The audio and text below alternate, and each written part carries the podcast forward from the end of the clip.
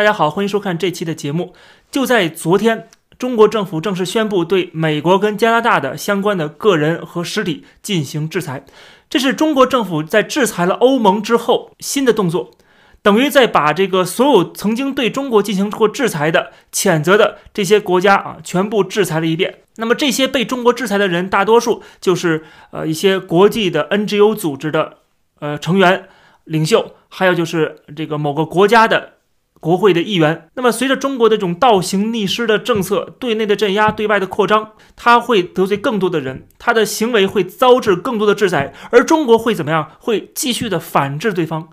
那么这就朝着一个啊这个不归路在前进了啊，就是一条道要走到黑，双方的关系将会越来越差，相互制裁的人也会越来越多。你现在只是跟某个国家的部分国会议员绝交啊，但是早晚这个议员的数量会越来越多，越来越多，而他们是抱团的，对吧？所以说呢，你制裁了某个国会的这个某几个议员，那等于是制裁了这个某国会的这个某个执政党或者是某个在野党，对吧？再发展下去就是制裁整个国会，就是制裁整个国家啊！你得罪的是整个国家政府。人民，所以这条路走下去，当然给我们看到是说，中国跟这个国际社会或者是整个欧美自由世界相互的冲突会越来越剧烈。呃，那么这种越来越剧烈会导致什么结果呢？就是我之前曾经之前的节目中提到过的，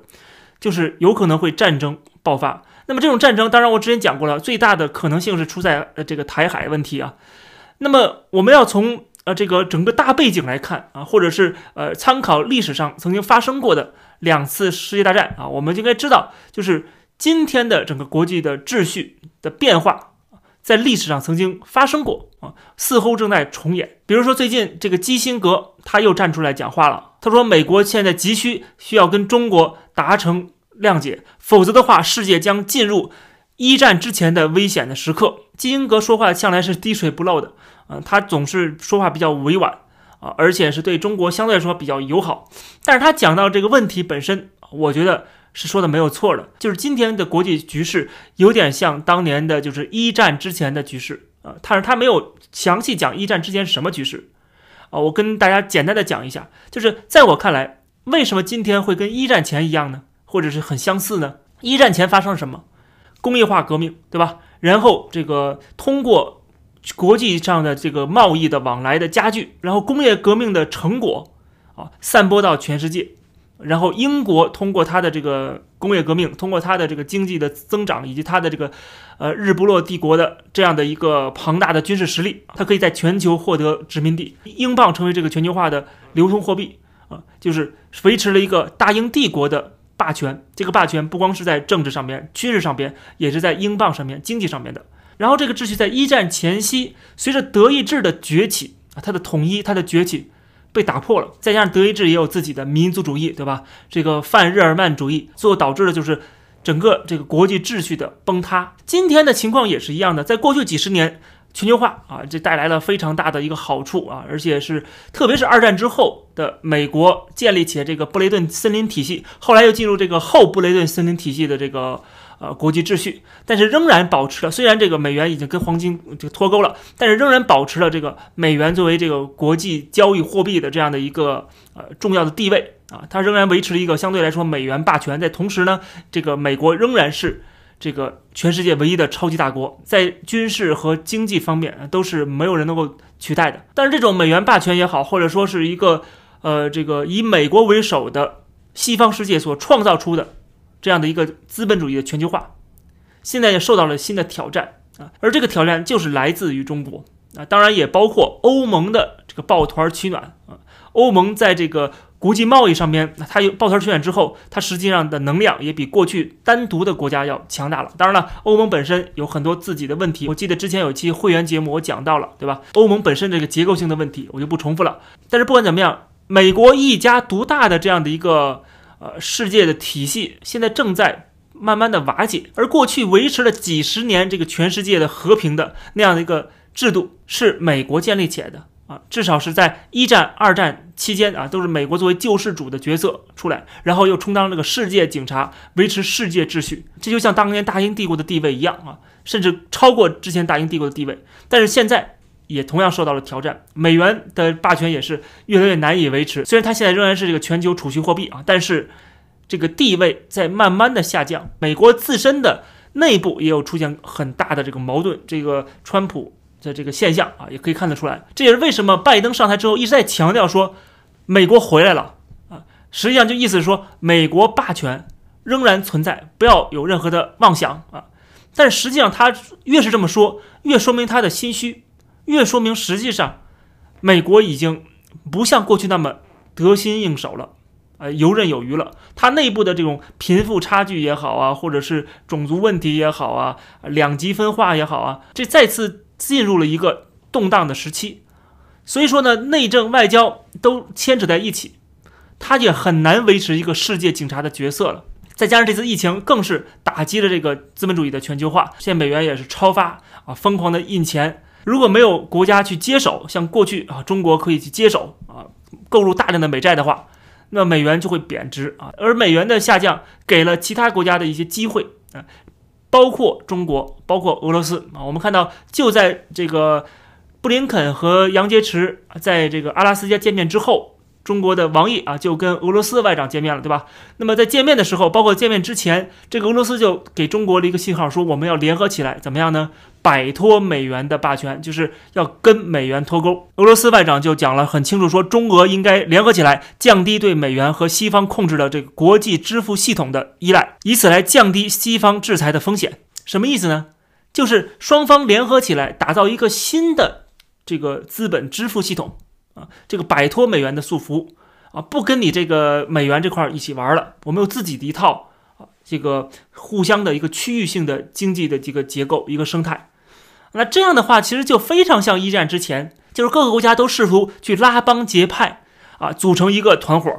然后跟另外一个团伙去对干。奥匈帝国的费迪南大公被暗杀这个事情只是一个导火索，对吧？那么我们都知道。那个时候，各个国家都已经按耐不住了。有的国家是觉得自己生存受到了威胁，有的国家认为自己的扩张受到了阻碍，有的国家啊要维持自己的霸权啊。总之就是，每国家都觉得似乎这个呃状态是不理想的，我们应该要做出一些改变啊。最终就导致了战争的爆发。而且是世界级的大战。今天情况是同样的，欧洲其实也不满意美元霸权啊，也要建立这个欧洲的这个能量啊。同时，欧洲又跟中国也有一些冲突啊，在这个意识形态上面、价值观上面也有冲突。然后这个中国跟美国就更不要说了啊，美国跟欧洲也是啊，这个然后英国就脱欧。所以说，实际上大家看到就是英美、欧洲、中俄啊，可能再加上一个朝鲜或者一个伊朗，最后这个资本主义的全球化本身是。应该是世界是平的，但是却被切成了好几份儿。当然，这不是这个一蹴而就的，这是一点一点一点的这些现象啊，我们可以看到它背后的一个趋势。那这个趋势就非常危险了，这个趋势就导致的是后面的战争。而美国在军事上面是称霸全球的，这个任何人都挑战不了的。所以说，在美国其他的这个领域，他觉得已经控制不住了。那么，怎么才能维护他之前的这个国际秩序，或者是美国在全球的这个地位啊，或者是霸权？有人可能不爱听这个“霸权”这个词儿啊，但是 “hegemony” 这个词啊，在英语世界也是被常用的，在国际经济这个政治的领域啊，这个词是呃非常普遍的啊，这也不是什么呃这个一个特别贬义的词啊，但是它中文“霸权”好像听起来就有点贬义，实际上它只是描绘的一个状态。如果未来美国在很多领域受到了极大的挑战，他必须试图去维护他的优势地位的时候，他会诉诸武力；而同样的，中国在处处受限的时候，在他的这个经济发展啊受到了这个严重的影响，他的这个高科技也被钳制住了，他要急于的摆脱啊他现在的束缚，他仍然会想到发动战争啊，他不一定这个战争是能够打赢的啊，但是他至少会垂死挣扎一下啊，这个为了维持这个党的。这个政权的稳定，所以到时候很容易会出现这种擦枪走火的现象，啊，就是那个世界，就是未来几十年啊，恐怕也不会太长，未来一二十年，我们可能就会看到这个国际秩序的崩塌，而这个崩塌非常像当年这个大英帝国的这个呃全球的殖民主义的崩塌，就是一战之后，大英帝国的这个把自己的地位啊拱手让给了美国。对不对？当然，美国当时是隔岸观火，后来是才是介入的，啊，最后成为了这个最大的赢家。而中美之争啊，最终结果就是肯定是有胜有负的。那么那时候就不会出现第三者，然后说是成为最大赢家啊，可能性我觉得不是不大的啊。但是不管怎么样，这个中美之间的这种冲突是必然会发生的。而这种发生的冲突，不光是在科技的竞争，在这个呃贸易上面的逆差问题，或者在南海、在台海的军事的这个领土争端啊，美国跟中国有什么领土争端没有？但是却是在各个的矛盾点啊，都会不停的爆发，而积累到一定程度，最后就上升到军事冲突。而战争是解决所有的这个矛盾啊冲突的一个最终极的办法啊。很多人说啊，战争不能解决问题啊。我一直在讲说，战争总是能解决问题，而且它是终极手段啊，就是解决问题的最终手段啊。当然，我们不希望战争会爆发，我们希望通过和平的方式解决。但是问题是，这些爆发点、这些冲突点，一个一个出现，但是却没有能够把它控制到一定范围，或者是啊解决它。那最终导致的结果就是必然走向战争这条路啊。所以我们在客观的来分析这个整个国际局势的进展的时候。哦，并不是说在鼓吹战争或怎么样啊，我们只是看到了这样未来的一个前景啊。这个前景，基辛格他也看到了，所以他说急需的啊，美国跟中国需要坐下来解决问题啊。但是他也知道很难解决，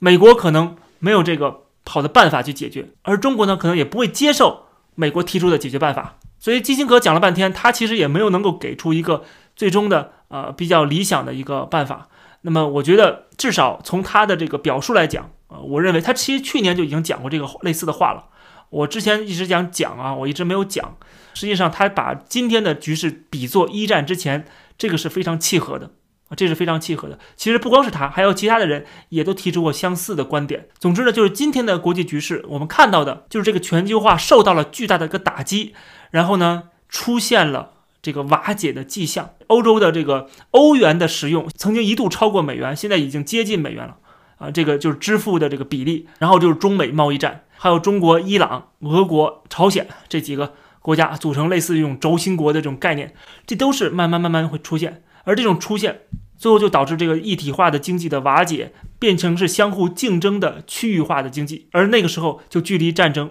不远了。我们就过去几十年的一个相对来说比较平和的一个资本主义全球化的扩张的这样的一条路线啊，这样一可能就不复存在了。而且这不光是国与国之间啊，就是国家的内部之间也会出现非常大的动乱。我们看到美国啊、欧洲啊啊，包括在中国啊，其实都已经出现了这些迹象，内部这种矛盾的积累，然后外部的国与国之间的贸易壁垒、贸易战啊，这些都是信号啊，这些信号都告诉我们，和平的日子可能快要过去了。